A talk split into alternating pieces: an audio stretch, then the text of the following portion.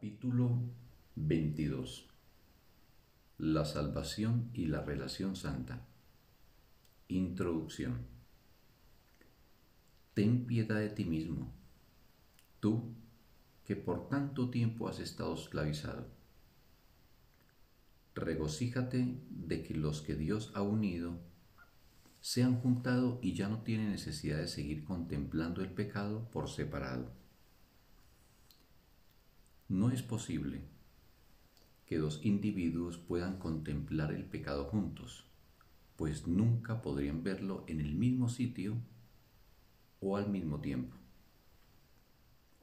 El pecado es una percepción estrictamente personal, que se ve en el otro, pero que cada uno cree que está dentro de sí mismo. Y cada uno parece cometer un error diferente que el otro no puede comprender. Hermano, se trata del mismo error cometido por lo que es lo mismo y perdonado por su hacedor de igual manera. La santidad de tu relación os perdona a ti y a tu hermano y cancela los efectos de lo que ambos creísteis y visteis.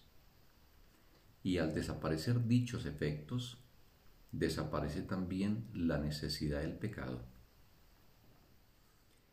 ¿Quién tiene necesidad del pecado?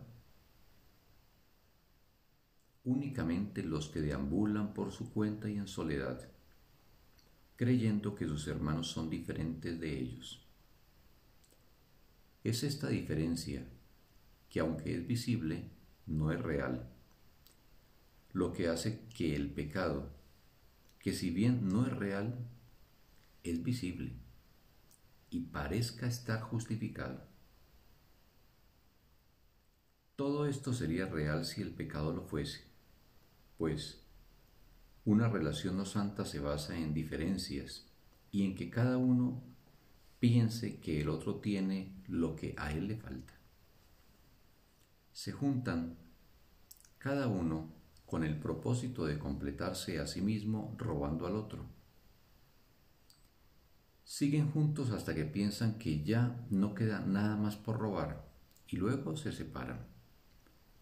Y así vagan por un mundo de extraños, distintos de ellos, viviendo tal vez con los cuerpos de esos extraños bajo un mismo techo que a ninguno de ellos da cobijo, en la misma habitación y sin embargo a todo un mundo de distancia. La relación santa parte de una premisa diferente. Cada uno ha mirado dentro de sí y no ha visto ninguna insuficiencia. Al aceptar su compleción, desea extenderla uniéndose a otro, tan pleno como él. No ve diferencias entre su ser y el ser del otro, pues las diferencias solo se dan a nivel del cuerpo. Por lo tanto, no ve nada de lo que quisiera apropiarse. No niega su propia realidad porque esta es la verdad. Él se encuentra justo debajo del cielo, pero lo bastante cerca como para no tener que retornar a la tierra pues esta relación goza de la santidad del cielo. ¿Cuán lejos del hogar puede estar una relación tan semejante al cielo? Piensa en lo que una relación santa te podría enseñar. En ella desaparece la creencia en diferencias. En ella la fe en las diferencias se convierte en fe en la igualdad y en ella la percepción de diferencias se transforma en visión. La razón puede ahora llevaros a ti y a tu hermano a la conclusión lógica de vuestra unión. Esta se tiene que extender de la misma forma en que vosotros os extendisteis al uniros. La unión tiene que extenderse más allá de sí misma tal como vosotros os extendisteis más allá del cuerpo para hacer posible vuestra unión. Y ahora la igualdad que visteis se extiende y elimina finalmente cualquier sensación de diferencia. De modo que la igualdad que yace bajo todas las diferencias se hace evidente.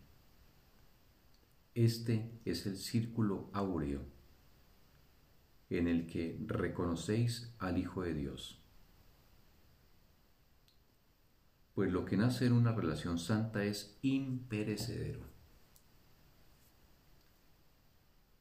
Fin del texto. Un bendito día para todos.